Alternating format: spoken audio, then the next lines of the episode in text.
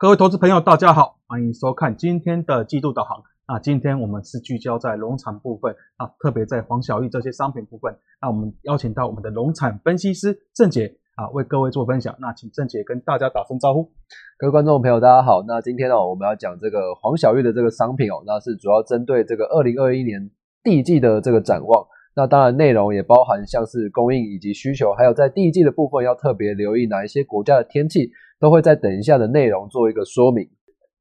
好，那我们看到在简报的内容，那这是我们在免费版的部分。好，那首先在大纲部分呢，啊，这个郑姐跟我们大概讲一下会有哪些重点的部分。好，那这个地方哦，就是主要分为这个回顾，然后在市况的部分。以及针对这个各国家的天气以及这个汇率的部分，那会对农产品有什么样的影响？第三部分跟第四部分就是包含所谓的供应及需求的部分。那供应及需求，然后再加上呃，就是扣除掉这个供应需求之外，最后在库存的方面有什么样的情况，都会再等一下来做一个说明。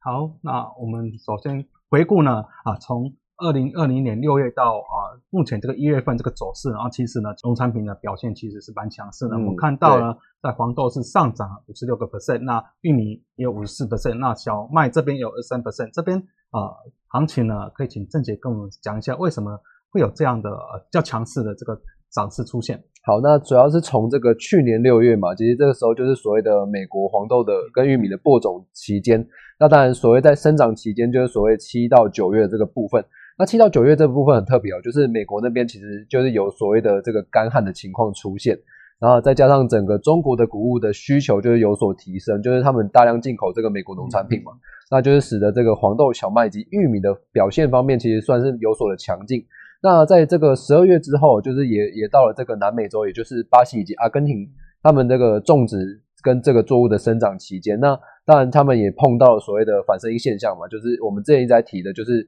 不管是上一次的季报，或是上一次的最新焦点，都有提到这个反声音现象。那当然，这整个反声音现象的影响，就是对阿根廷以及这个巴西的部分，也是造成这个天气干旱，那也是使得这个黄豆以及玉米，还有这个小麦部分都有所的拉抬。那至于小麦表现比较疲弱的部分哦，就是我们等下会会来做一个说明，它其实主要是受到这个出口其实需求是比较没有像这个黄豆跟玉米表现那么样的强。好，那我们知道呢，其实啊，常常听到温室效应，看起来呢，啊，就正解的统计这个图图形呢，啊，或是右图来看呢，其实呢，啊，整个气温啊，这几年好像是一个呈现一个上升的走势。那对，就是在二零一九年，不管我们看到在左图二零一九年，以及在六月，呃，就是右图这个一九零一年到两千年的这个均差，就是虽然从这个最近这几年跟这个过去以这个一九零一到二两千年的这个平均之差的标准来看的话，就是。都是用同样六月来做一个比较来看的话，其实，在每一每一年的六月哦，其实跟过去比较，就都有在呈现逐年的升温的情况。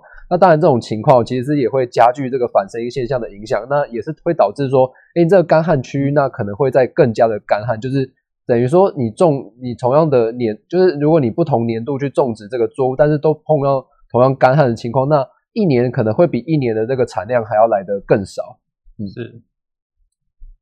那当然，在美元部分，我们知道啊，黄小玉都是用，主要都是用美元来计价。那其实呢，我们知道，因为去年因为疫情的影响，那费德是寄出了所谓的无限的 QE。那在美元呢，虽然在疫情飙高的时候，在三月那时候呈现一个大涨，那之后是一路的走低了，这是一个破底的状况。对，所以美元计价这些农产品看起来也因此有帮助。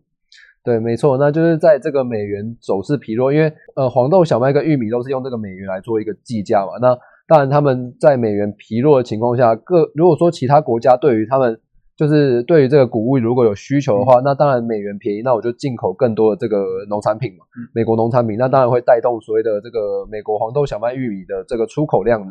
那当然就会有利于这个整体谷物的呃价格走势。在黄豆的方面，那首先是看在美国部分，看起来这个库存是呈现一个下滑的走势。对，那其实可以看到，因为呃为什么它库存会下滑，主要是因为。在去年哦，就是六月的时候，其实他们刚有说嘛，产区其实是碰到天气干旱的影响，然后再加上整个下半年，其实中国对于这个，因为他们这个饲料需求就有所回温嘛，那当然这个出口方面就是有所提振。那自然可以看到，在各国黄豆的库存量，我们可以看到美国农业部其实是在今年一月的时候，又在持续的下调这个所谓的美国黄豆的库存预估。那那其其实已经就是比这个去年十二月的预估值哦还要来的减少百分之二十。那如果说库存在持续的下滑的情况下，当然对价格就会有一个支撑的力道存在。我们刚提到，其实在美国啊，库存下降，相反来说就是它的啊出口是比较强劲的。对，那可以从这个刚刚所说的，就是中国黄豆的进口，其实在去年我们可以看到，在呃去年六月份嘛，到这个十二月份的时候，其实十二月虽然是有所的下滑啦，但是其实可以，你可以从从这个六月到十一月份的这个水准来看，其实都是比过去几年的水准还要来的强劲。那我们也可以就是统计去年的这个二零二零年哦，就是可以看到这个美国黄豆的月呃，就是整体整年的出口量。就从这个右图来看的话，其实二零二零年的黄美国黄豆的出口量已经达到了这个七千一百万吨的水准。那这个也是比过去在二零一五到二零一九年还要来的强劲。那也是显示说，这个中国对于这个去年下半年的这个黄豆的需求，其实是真的非常的强。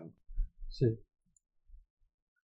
与此同时，我们看到在南美洲好像是面临一些干旱的风险，特别在玉米的部分。对，那这个这个部分，我觉得也也是会呼应到这个黄豆跟玉米，因为其实我们都知道，就是黄豆跟玉米的地区哦，它可以种植黄豆跟种植玉米。那当然，南美洲也包含了就是所谓的玉米的部分。那从这个去年的这个十月来看的话，其实它这个干旱监测的图哦，也显示说，哎，整个这个巴西跟这个阿根廷的部分哦，其实。他们都有面临这个干旱的危机。那我们可如果是说从这个美国农业部，也就是这个 USDA 来看的话，其实它这这个今年一月份哦，其实也调降了各国的这个玉米的主要产产量。那美国的部分哦是调降了百分呃百分之二点二哦，那巴西的部分是调降了百分之一，那阿根廷的部分其实是调降比较多，它下调这个百分之三的水准。那这种情况其实，在发生的话，其实对于整个今年度的这个玉米的供应哦，其实会面临这个供应下滑的风险。对，我们看到主要的美国、巴西、阿根廷这些主要产区、主要产国都是呈现一个下调动作。那在啊供需面的出口部分呢，当然这个出口方面好像动能也是相对的不错。对，那我们可以从这个，因为刚刚有提到嘛，就是南美洲跟美国的玉米哦，其实产量都有所下滑。不过我们可以发现，在这个这个玉米的需求的部分，其实有所提升呢。那特别是比较看到这个出口，就是左图这个美国玉米的市场供需的情况。那我们可以看到，在这个出口的部分哦，其实就是它的出口是比去年还要来得好。那这也呼应刚刚所说的这个中国的呃饲料需求其实有所提升嘛。那当然会针对就是那个美国玉米哦来做加大的采购。那也是使得这个美国的玉米哦，最后的库存预估其实就只剩下这个就是四十三点二三的这个水位。那如果是从这个右边的这个全球玉米供需的情况来看的话，哎，其实这个美国农业部在一月的时候也下调这个供需的预估哦，那是比这个十二月的这个水准还要来得低。那如果说市场缺口来自持续扩大的情况之下，那就非常有利于这个价格哦、再做进一步的向上挑战的动作。而在小麦好像比较不一样，反而是在 USDA 这边是上调了在俄罗斯这个小麦的供应。好，那这个部分哦，就是呼应到就是天气其实不一定会对每一个国家造成影响啊。对，